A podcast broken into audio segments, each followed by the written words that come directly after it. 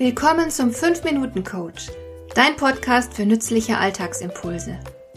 Ich heiße Marion Lemper-Püchlau. Als erfahrener Coach habe ich jede Menge psychologische Tipps für dich, mit denen du leichter durch den Alltag kommst, damit dein Leben ein bisschen einfacher wird.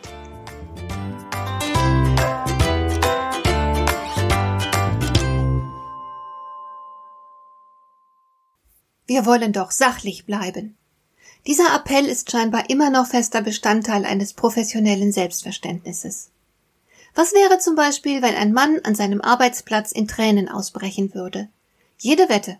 Viele von uns würden betreten weggucken, sogar dann, wenn die betreffende Person einen zu Herzen gehenden und nachvollziehbaren Grund für ihre Tränen hätte. Ich kenne Vorgesetzte, die ganz leicht von ihren Mitarbeiterinnen manipuliert werden können. Die Frauen müssen nur mal kurz in Tränen ausbrechen und der Chef ist hilflos. Er kann damit nicht umgehen. Betrachten wir die Sache mal nüchtern. Jeder Mensch, der sich für die Arbeit fertig macht, geht als ganze Person dahin. Und es gehört nun mal zur menschlichen Natur, dass wir laufend etwas fühlen. Wer nichts fühlt, ist psychisch krank. Meist steckt eine tüchtige Depression dahinter. Und dieses Gefühl, nichts fühlen zu können, ist dermaßen unerträglich, dass Menschen mit schweren Depressionen nicht selten suizidgefährdet sind. Halten wir also fest, es ist normal und wünschenswert, dass Menschen während der Arbeit etwas fühlen.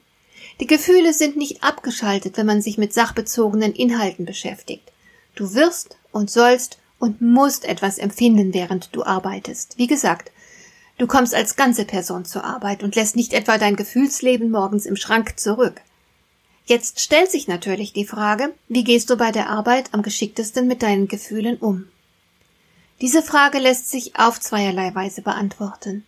Erstens sollte jedem klar sein, dass Gefühle einen tieferen Sinn haben. Sie sind keine lästigen Relikte aus der Zeit, als unsere Vorfahren noch mit Tierfällen bekleidet am Lagerfeuer saßen.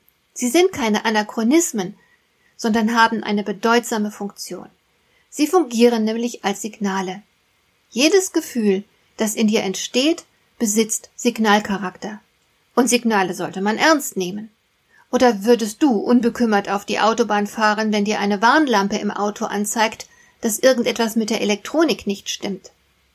Da wird man doch aufmerksam und man tut irgendwas. Genauso funktioniert es auch mit den Gefühlen. Wir können es uns schlichtweg nicht leisten, ein so wichtiges Signal nicht ernst zu nehmen. Wenn du dich also zum Beispiel über einen Kollegen ärgerst, oder wenn du völlig genervt bist, weil du eine bestimmte Aufgabe für sinnlos hältst, dann ist es wichtig, ins Handeln zu kommen, statt sich an den eigenen Gefühlen zu verschlucken. Ärger bedeutet meist, dass der andere eine Grenze überschritten hat. Du solltest unbedingt reagieren, denn wenn du dir das wortlos gefallen ließest, würdest du dein Gegenüber damit praktisch zu weiteren Grenzüberschreitungen einladen. Und wenn dir eine Aufgabe sinnlos erscheint, solltest du das kommunizieren und einen Gegenvorschlag machen, statt mit zusammengebissenen Zähnen etwas zu tun, das dir von Grund auf widerstrebt. Gefühle sind nichts anderes als Handlungsaufforderungen. Ein anderer Aspekt betrifft die Unterdrückung von Gefühlen, die nie vollständig gelingen kann. Gefühle, die du nicht zulassen willst, verschwinden nicht etwa, sondern werden kurzerhand unkontrollierbar. Unterdrückst du beispielsweise die Wut auf deinen Kollegen, statt dich mit ihm auseinanderzusetzen, dann ist die Wut immer noch da. Aber jetzt hast du nicht mehr in der Hand, was passiert. Da kann es zum Beispiel vorkommen, dass du scheinbar im unpassendsten Moment dem Kollegen gegenüber eine aggressive und nicht nachvollziehbare Äußerung machst. Die Wut hat sich dann einfach ein Ventil gesucht und fragt nicht danach, ob die Reaktion gerade stimmig ist. Sie schwappt sozusagen über den Rand und es ist dir egal, wohin sie fließt, Hauptsache raus. Also sei dir bewusst, wenn du Gefühle unterdrückst, verlierst du die Kontrolle über sie. Du kannst sie dann nicht mehr in zielorientierter und kluger Weise nutzen. Zu all dem kommt natürlich noch hinzu, dass wir keine Beziehungen schaffen können, wenn wir alle wie Automaten auftreten. Die einseitige Sachbezogenheit erzeugt zwischenmenschliche Fremdheit und Kälte.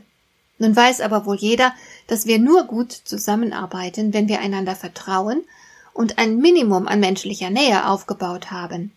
Wenn der Kollege also plötzlich weint, ist das auch eine Chance, Verbundenheit und Vertrauen herzustellen, die wiederum dann der Zusammenarbeit zugutekommen.